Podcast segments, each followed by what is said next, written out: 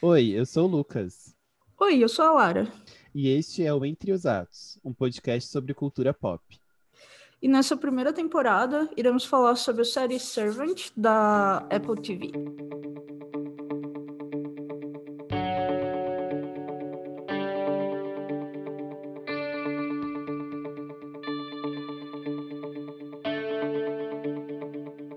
Olá, pessoal. Então, a gente vai começar esse podcast já estreando, uh, conversando sobre a série Servants, que no próximo dia 15 de janeiro estreia sua segunda temporada, né, através da Apple TV.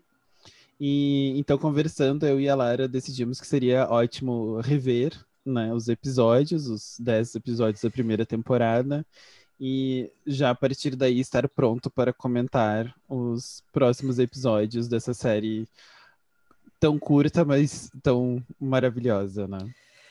Uhum. E, bom, você. Uh, o Lucas foi quem me apresentou para a série. Uh, eu sabia que ia sair, mas não estava acompanhando tão de perto. Uh, eu acompanho o Shyamalan com mais entusiasmo do que a maioria das pessoas, não vou mentir. uh, então fiquei muito uh, interessado quando soube desse projeto uh, que ele estava envolvido, que seria não o primeiro projeto dele para TV, porque ele já tinha tentado emplacar uma série chamava Wayward Pines, que eu acredito que foi cancelada meio precocemente. Mas é, então o Lucas me falou e já tinha assistido tudo quando me recomendou. e também quando fui assistir, uh, emendei os episódios, assim, fiquei completamente obcecada. Entrei no Reddit para saber o que as pessoas estavam achando, completamente sugada, né, pela, uh, pela história e pela mitologia que eles estavam construindo ali. É, não, acho que é, é super interessante o uh, Shyamalan ele trabalha como produtor da série, né? E a, a série é escrita pelo Tony Bascalop, ou algo assim. e que é um, um escritor britânico, né? Ele tem várias séries uh, famosas dentro do mundo de séries britânicas, e agora que ele tá. Uh, ele já estreou outras, uh, outras séries não tão bem quistas aqui nos Estados Unidos, mas no eu acho que esse é o grande o, o grande produto dele nesses né a, a, grande estreia dele assim nos Estados Unidos. E agora que você falou isso uh, eu não sabia desse uh, muito sobre o, o escritor. Uh, eu enfim eu sei que o, o Shyamalan tá bem envolvido assim na direção da história já deu indicações de que a série deve ter quatro temporadas, se eu não me engano. Uh, mas quem realmente está conduzindo ali uh, é esse escritor. E agora que você falou que ele vem da TV britânica, acho que muita coisa fez sentido, porque é uma série uhum. com, com que tem um passo muito diferente mesmo, né? Ela é, é bem, acho que as pessoas chamam de slow burn, que assim não é uma coisa Uh, cheia de ação, é uma coisa mais de, de, construir tensão bem devagar, né? Pois é, eu tava vendo agora e me lembrou muito Little Fires Everywhere. Né? Uhum. Essa coisa de uma tensão que vai se produzindo, você tem pequenas revelações no final de cada episódio, mas não são aqueles plot twists americanos, né? Que é tipo, meu Deus, toda a história que você sabia até agora tá errada. Uhum. Uh, e ao mesmo tempo tem uma coisa do, de um diálogo muito potente, né? Que eu acho que também é muito marca de séries britânicas, né? Uhum. E, uh, e junto com isso também eu acho que é muito interessante porque a série ela tem diretores diversos, né? Eu não tenho certeza, mas pelo menos o primeiro episódio é do Shyamalan, né? Ele é dirigido pelo Shyamalan e depois a gente vai conversar. Ele e o nono porque tem, eu acho que, uma pegada muito, muito Sim, diferente clássica, de né? direção uhum. do primeiro para o resto, assim. Sim. E o segundo, ele é dirigido pelo mesmo, pelo mesmo diretor, o segundo e o terceiro, né? Uhum. Que é o Daniel uh, Seckenheim. Uhum. Uh, mas, enfim, acho que para falar um pouco melhor, né, a gente pegou uma sinopse aqui da Wikipedia para resumir um pouco a história, né? Então, uh, Seis semanas após a morte do seu filho de 13 semanas, o casal da Filadélfia, Dorothy e Sam Turner, contratou uma jovem babá, Liane, para se mudar e cuidar do seu bebê Jericho, uma boneca reborn. A boneca, que Dorothy acredita ser seu filho verdadeiro, foi a única coisa que a tirou do seu estado catatônico após a morte de Jericho. Enquanto Sean lida com a dor sozinho, ele começa a suspeitar profundamente de Liane. Uhum. E bom, eu acho que é engraçado porque a sinopse é basicamente só o primeiro episódio, né? Porque É verdade. a partir daí já seria spoilers. É um, é um plot, assim, bastante convencional dentro do, do universo de horror, que é a ideia da família enlutada, tentando superar um trauma. Então, é, Uhum. nada de novo. Até essa ideia do é, boneco para substituir alguém também não é exatamente nova. Então, talvez as pessoas ah, possam não, não apostar tanto na série pela sinopse, não trazer necessariamente algo tão inovador. Mas a minha impressão, pelo menos, eh, é de que ela é inovadora em vários outros aspectos. E também, é claro, eh, já está dentro de um universo de outros diretores de terror que estão ali fazendo eh, esses episódios e tal. Então é bem interessante ver as marcas de direção de cada um. Uhum.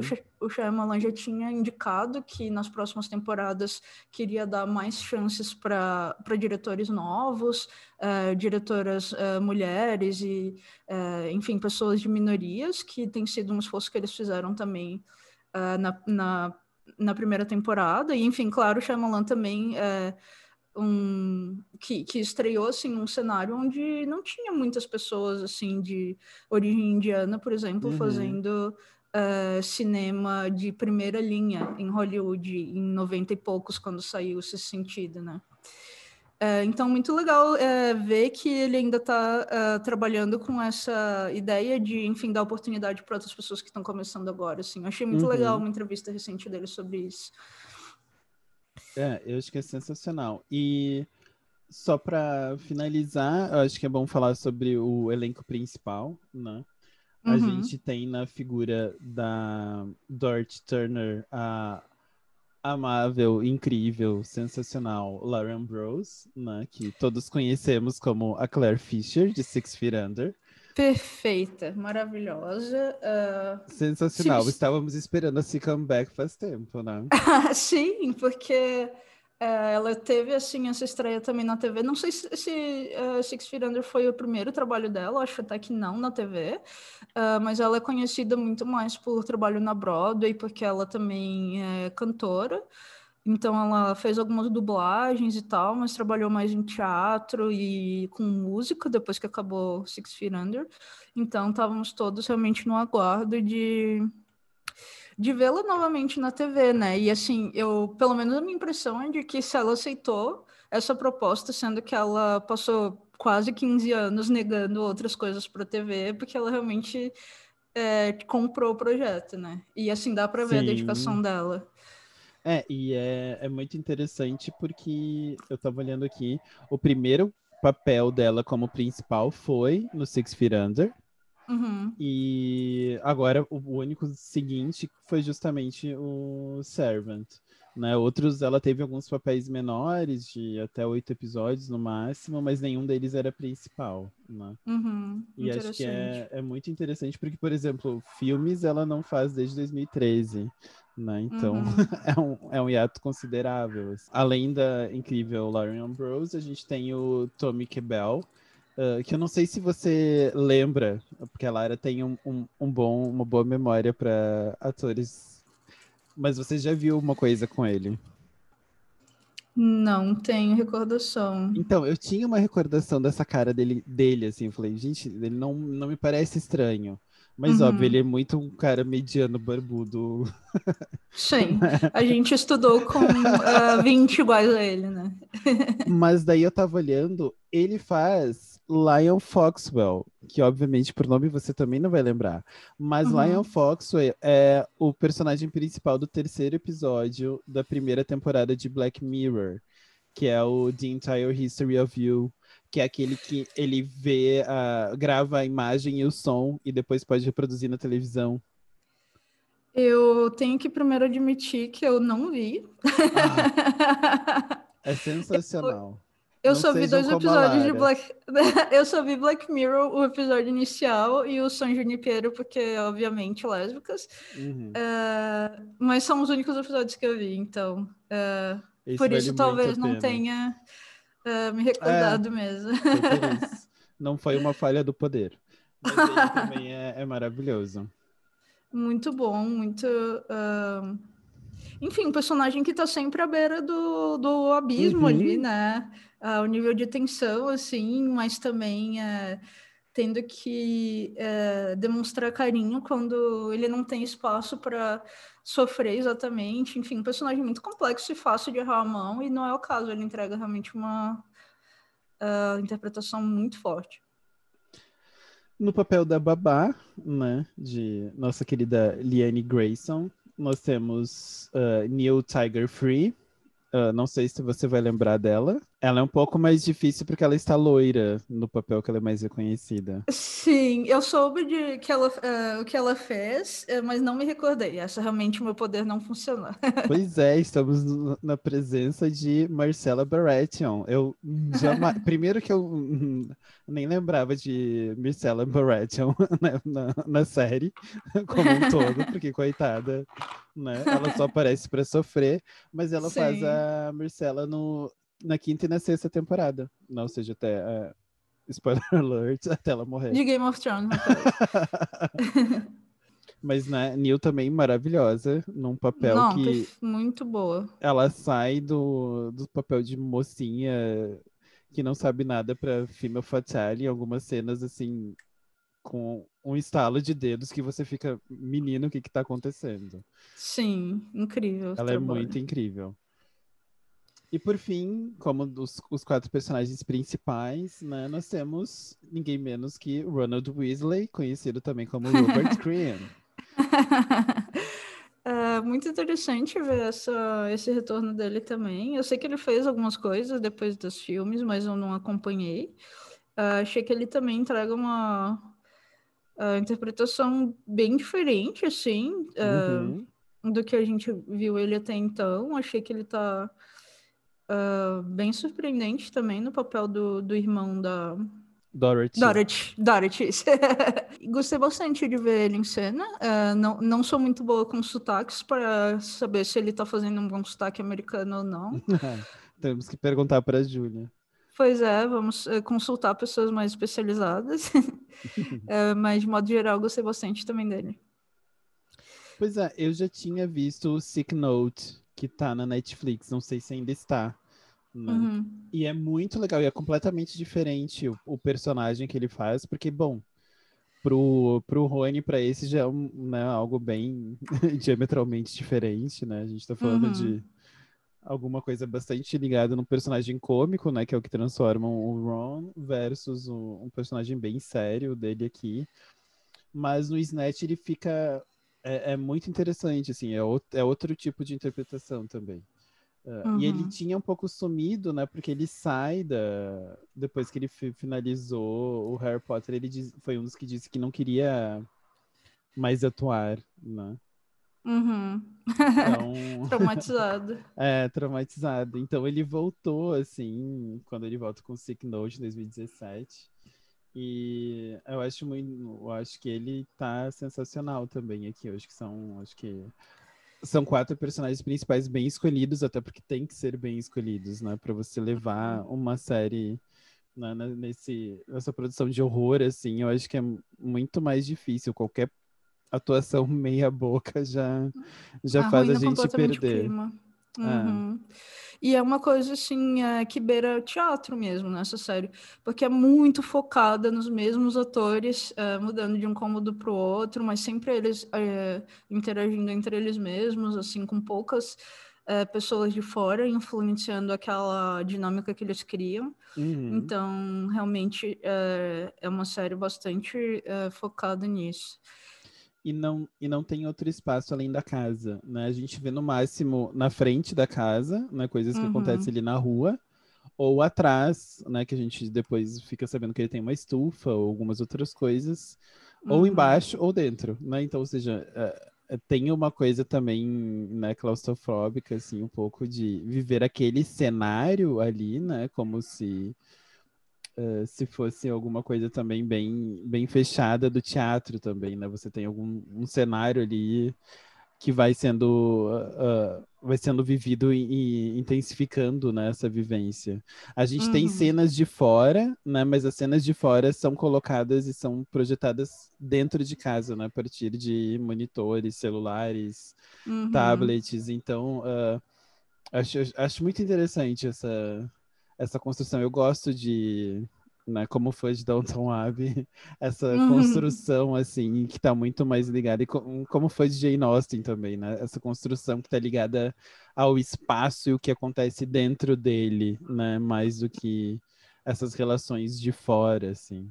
Sim, eu acho que é muito interessante, porque também vai nos dando um pouco a sensação de domesticidade de aqueles espaços serem nossos e de quando eles são invadidos por alguma coisa é, perturbador, a gente também sentir como se fosse é, o nosso espaço sendo violado, né? Uhum. É, então, é, realmente, eu, eu gosto muito disso. É, eu acho que o espaço doméstico é, é, por excelência, o espaço do horror, um pouco. Claro que tem vários horrores em outros cenários, mas é, eu diria que a, a, Casa Assombrada, assim, por exemplo, é, um, um tropo, assim, do, do horror que realmente nunca fica velho, né? A gente sempre tem filmes voltando com essa temática, porque é justamente essa sensação mesmo de você é, não se sentir bem nem no espaço que, que é seu ali, né? Uhum.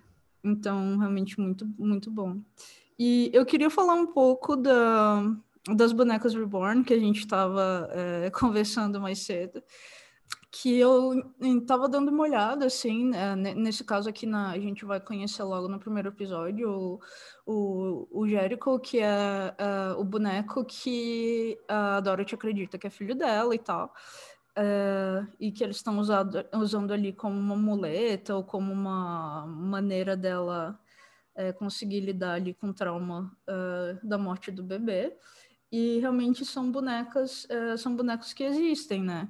Uh, se você coloca assim bonecos uh, reborn no, no Google, você vai encontrar no Walmart, em vários outros sites. De, uh, e, e, existe toda uma subcultura de pessoas que colecionam essas bonecas, que usam para fins terapêuticos, não, não necessariamente assim como para lidar com o luto, mas que usam, por exemplo, para lidar com depressão e ansiedade, são, são bonecas caras, existe toda uma é, comunidade de youtubers que mostram o seu dia a dia com essas bonecas, como se fossem bebês é, de verdade, uh, com, com nome, e enfim, dizem como é lidar com, com a família, o que, que a família acha do hobby. É, enfim, é, é todo um universo uh, dessas da, das pessoas que colecionam ou que, que compram essas uh, bonecas. E é claro como não podia deixar de ser uh, tem etnografias sobre a subcultura de bonecas reborn Uh, eu e o Lucas uh, somos antropólogos, então uh, não é com muita surpresa né, que a gente fica sabendo que estão investigando um fenômeno ultra específico desses. mas eu, eu, confesso que eu fiquei curiosa, assim, se alguém quiser dar uma pesquisada, vão encontrar material aí acadêmico sobre como é a subcultura dessas bonecas ali nos Estados Unidos e na Europa. E eu acho que tem, tem um valor, assim, de, de fascínio que devem ser trabalhos realmente bem interessantes. Sim, é. Acho que tudo que volta para maternidade e todas essas relações mais próximas entre natureza e cultura, onde as coisas não estão tão bem definidas, uh, uhum. também funciona muito bem para o horror, né? Acho que todas essas questões onde a natureza e a cultura se, se mesclam, né?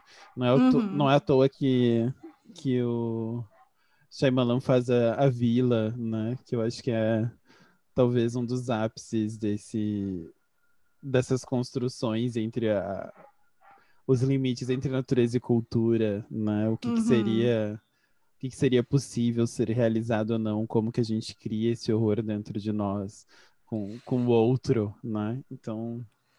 Com certeza, e, e o, o Shyamalan com certeza também é são dois temas que ele sempre está voltando, que é tanto o núcleo familiar e essa destruição uhum. dessa unidade, como essa questão da sociedade mesmo, da reorganização da cultura, uh, de, de choque de gerações e, e coisas uhum. nesse sentido. Então, acho que, que é isso, nós vemos... Uh, bastante temas uh, do horror sendo revisitados, bastante temas clássicos dos diretores também. Uhum. Uh, uma temporada muito forte, todos os episódios são uh, muito marcantes, né?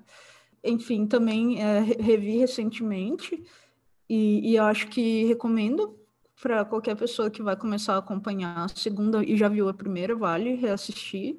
São episódios muito curtos. Nossa, tinha muita coisa que eu não lembrava muita coisa. Uhum. E é, é, é, muito interessante também é, ver como as coisas são construídas a, a partir é, de um lugar em que você já sabe o que vai acontecer, né? Uhum. É, principalmente. É, foi engraçado, vou, vou falar isso mais, mas teve alguns plots assim que eu simplesmente tinha apagado. Né? Porque eu estava muito mais fixado em algumas ideias, e quando você volta a rever, você começa a fixar em outros plots menores, né? Eu acho que é, é muito interessante, assim. E eu acho que a série uhum. também tem um diferencial que é uh, não se centralizar em Nova York, por mais que no começo dê uma pegada que pareça ser, né? Uhum. Não sei, essa coisa de chuva, essas casas com entradinhas de subida, eu tenho muito cara de Nova York, ela é Sex and the City, uhum. mas mas sair também um pouco desse eixo, assim, o sotaque deles também não é uma coisa nova-iorquina, né? Uhum. Eu acho que nisso eu acho que é interessante. Exato. Mas enfim, acho que é, era isso, né?